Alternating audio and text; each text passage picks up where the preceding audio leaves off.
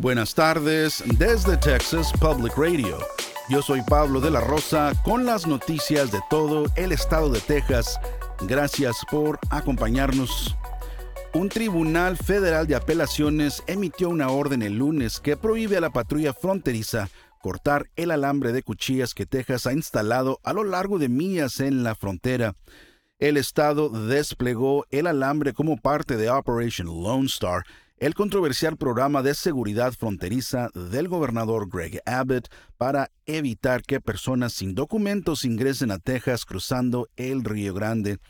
El fiscal general del estado, Ken Paxton, solicitó una orden de alto en respuesta a la decisión de un juez de un tribunal inferior la semana pasada que favorecía a la administración de Biden.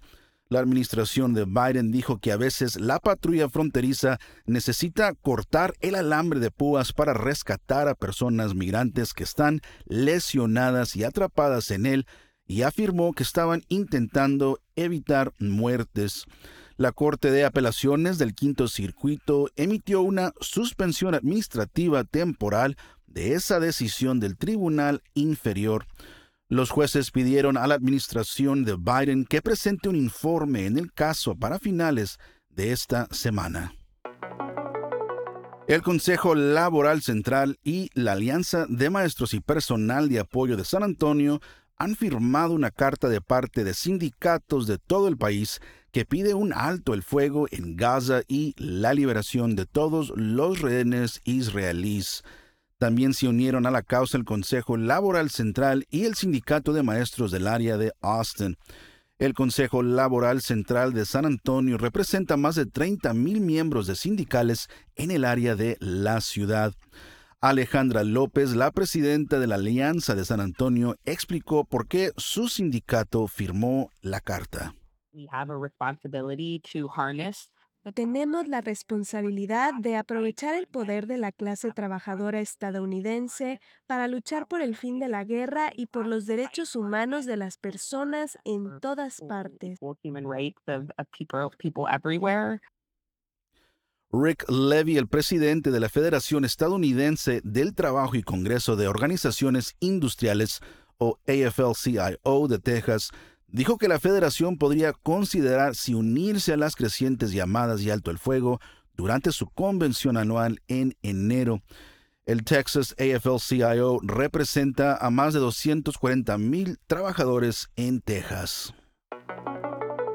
El aumento de tarifas para la energía eléctrica y el gas propuesto por la compañía CPS Energy está un paso más cerca de ser finalizado.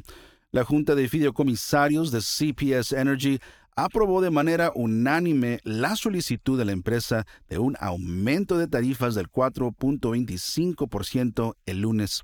El aumento resultaría en, un aumento mensual promedio de $4.45 en las facturas de energía eléctrica y de gas de los clientes residenciales. El aumento de tarifas se presentará ante el ayuntamiento el jueves 7 de diciembre.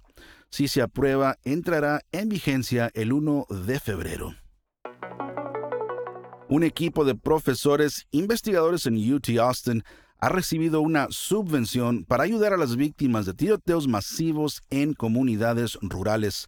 El proyecto se basa en investigaciones con miembros de la comunidad de Ubalde después del tiroteo en la escuela primaria Rob que ocurrió en mayo de 2022. El objetivo es abordar las necesidades de quienes han sido afectados por tiroteos masivos, incluidos los sobrevivientes, las familias y la comunidad en general.